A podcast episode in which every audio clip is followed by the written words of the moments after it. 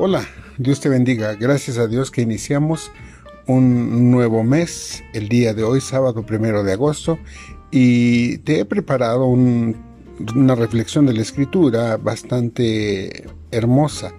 La he titulado Gracias sin límites, basado en el Salmo 145, eh, versículos 8 al 21. La palabra de Dios dice, bueno es el Señor para con todos, y sus misericordias sobre todas sus obras. Hace tiempo alguien me decía que tratara de no usar las palabras tú siempre o tú nunca cuando hubiera alguna discusión con otra persona. La frase típica de mamá a su hijo adolescente es tú nunca te acomides a ayudar a hacer algo en la casa. O la del esposo hacia la esposa cuando le reclama diciéndole siempre llegamos retrasados a todos lados porque siempre te tardan mucho en arreglarte. Es muy fácil caer en la trampa de menospreciar y juzgar a los que están a nuestro alrededor. Eso nos conduce a rechazar a otros según nuestros propios prejuicios. Sin embargo, cuando se trata del amor constante, el amor de Dios por todos, este nunca cambia. Precisamente el Salmo 145 está plagado de las palabras todas y todos. Mira, permíteme leer en la escritura algunos versículos de este Salmo 145. El Señor es bueno con todos, desborda compasión sobre toda su creación. Todas tus obras te agradecerán, Señor, y tus fieles seguidores te darán alabanza. Hablarán de la gloria de tu reino, darán ejemplos de tu poder, contarán de tus obras poderosas y de la majestad y la gloria de tu reinado, pues tu reino es un reino eterno, gobierna de generación en generación. El Señor siempre cumple sus promesas, es bondadoso en todo lo que hace. El Señor ayuda a los caídos y levanta a los que están agobiados por sus cargas. Los ojos de todos buscan en ti la esperanza. Les das su alimento según la necesidad. Cuando abres tu mano sacias el hambre y la sed de todo ser viviente. El Señor es justo en todo lo que hace. Está lleno de bondad. El Señor está cerca de todos los que lo invocan, sí, de todos los que lo invocan de verdad. Él concede los deseos de los que le temen, oye sus gritos de auxilio y los rescata. El Señor protege a todos los que lo aman, pero destruye a los perversos. Alabaré al Señor, y que todo el mundo bendiga su santo nombre por siempre y para siempre. Cuando los seres humanos pecan, merecen la ira de Dios y el castigo eterno. La Escritura dice que la paga del pecado es muerte. El hecho de que las personas pecan les conduce a estar eternamente separados de Dios. Sin embargo, algo pasó con Adán y Eva, los primeros pecadores. Dios había dicho que ellos experimentarían la muerte, pero eh, si tú has seguido el relato de la Biblia, ellos no murieron físicamente en el momento. Esto llevaría a un proceso de degradación emocional, espiritual y física que efectivamente concluiría eh, tarde o temprano con la muerte física. Asimismo, todo el género humano que desciende de ellos no mueren ni van al infierno tan pronto como pecan. Viven una vida hasta cierto punto normal y son objeto de las bendiciones divinas. Tal vez te preguntes, pero ¿cómo es esto posible? ¿Cómo puede bendecir Dios a los millones y millones de pecadores que merecen la muerte, personas cuya necedad les llevará a la condenación eterna porque sencillamente ni creen en Dios ni le buscarán nunca? La respuesta a esta pregunta se engloba en algo que en teología se llama la gracia común, que se puede definir como el favor divino para cualquier persona, sea creyente o no lo sea. Hay otro tipo de gracia que se conoce como la gracia salvífica, por medio de la que Dios imparte las bendiciones de la regeneración, la justificación, la santificación, la glorificación a aquellos que confían en Cristo como su Salvador personal. La gracia común es para todo el género humano, la gracia salvífica es exclusivamente para los verdaderos creyentes. El hecho de que Dios no haya enviado juicio y muerte al mundo al instante fue debido a que quiso revelar al mundo la obra de redención. Dios quiere que todos sean salvos, dice la Escritura, pero los hombres sufren pena de eterna condenación porque aman más las tinieblas que la luz. Si observamos alrededor, muchas personas son tan increíblemente perversas que merecerían a nuestra forma de ver ser echados sin demora al infierno. Sin embargo, Dios no lo hace, brindando a todos la oportunidad de que le conozcan y le busquen para experimentar su gracia redentora por el sacrificio realizado eh, en la cruz del Calvario. ¿Puedes percibir la gracia de Dios? Si respiramos es por gracia pues la paga del pecado es la muerte, no la vida.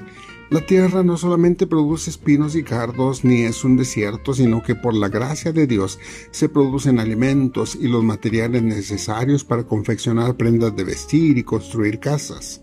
El Señor hace que el sol no sea solamente para los creyentes, ni los días lluviosos y templados tan maravillosos, sino son para todos. Tanto perversos pecadores como personas consagradas a Dios pueden disfrutar de un maravilloso cielo estrellado o de una increíble puesta de sol.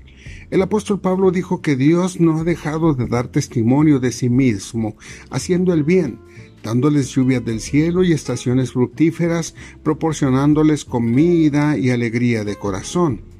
En el tiempo antiguo, por medio de José, a quien llamaban el soñador, no solamente su familia eh, y por ende el pueblo de Dios se salvó de la hambruna que vino sobre la tierra, sino la bendición del Señor se extendió sobre todo lo que tenía el egipcio Potifar, tanto en la casa como en el campo. Nuestro pasaje de hoy declara que Dios no hace distinción de personas.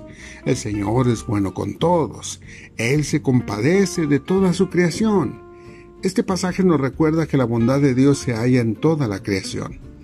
Podemos ver que Dios da por igual talentos a científicos que le honran o a verdaderos ateos que se atribuyen a sí mismos su inteligencia. Es increíblemente bueno que Dios se da a conocer a través de las cosas creadas a todos por igual y la revelación escrita que tenemos en la Biblia está disponible para cualquier persona. Todos pueden ser bendecidos y ese conocimiento que la gente tiene al nacer de un ser superior puede ser clarificado. La gracia común de Dios pone un freno a las personas para que no sean todo lo malas que pueden llegar a ser. Existen personas no creyentes que luchan por las causas justas o que expresan solidariamente su ayuda al prójimo con hechos, al igual que muchos creyentes alrededor del mundo. Las leyes, por ejemplo, son una extensión de la gracia común al regular la conducta de las personas. Todas las leyes provienen del testimonio maravilloso de la Escritura. Su gracia se extiende a la capacidad que tienen los hombres de hacer obras de arte, de destacar en las competencias deportivas, de las cuestiones artísticas, de la literatura y de muchas áreas más de la vida.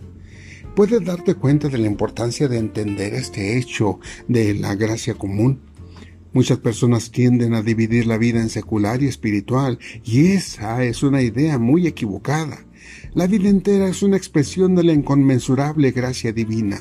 En cada aspecto de la vida cotidiana vemos la firma del Creador, se muestra su inteligencia, su orden, su perfección en medio del caos que la humanidad ha ocasionado. Vislumbramos de forma especial su providencia, actuando incesantemente para todos. Solemos preguntarnos, ¿responde Dios las oraciones de las personas que no creen en Dios de forma correcta? Bueno, esa es una buena pregunta. Dios puede y de hecho creo que su infinita misericordia atiende la oración más burda e ignorante que pueda hacer cualquier persona. En caso de problemas o aflicciones, Dios oye las oraciones de los incrédulos y en su gracia los libra de sus problemas. A veces los incrédulos tienen cierto sentido de gratitud por las bendiciones recibidas. Aquí debo hacer un alto obligado. A pesar de que la gracia común de Dios incluye a todos, este tipo de gracia no puede salvar a nadie. Es solamente por medio de la gracia salvadora que entendemos nuestra perversidad y reconocemos la necesidad de un Salvador eh, personal. Este conocimiento que ilumina nuestros corazones nos conduce a un genuino arrepentimiento para recibir las bendiciones de la nueva vida que podemos experimentar en Cristo. Este Salmo 145 nos recuerda lo suficiente para que no se nos olvide que el amor de Dios no tiene límites, no tiene favoritismos. Es cierto, Los creyentes disfrutamos, como he dicho, de una gracia diferente al ser hijos de Dios por adopción.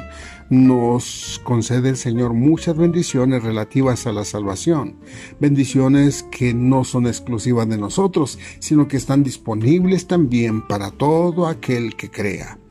La conclusión del Salmo 145 declara, Cercano está el Señor a todos los que le invocan, a todos los que le invocan de veras cumplirá el deseo de los que le temen, oirá asimismo el clamor de ellos y los salvará. El amor de Dios por nosotros siempre permanece, nunca falla.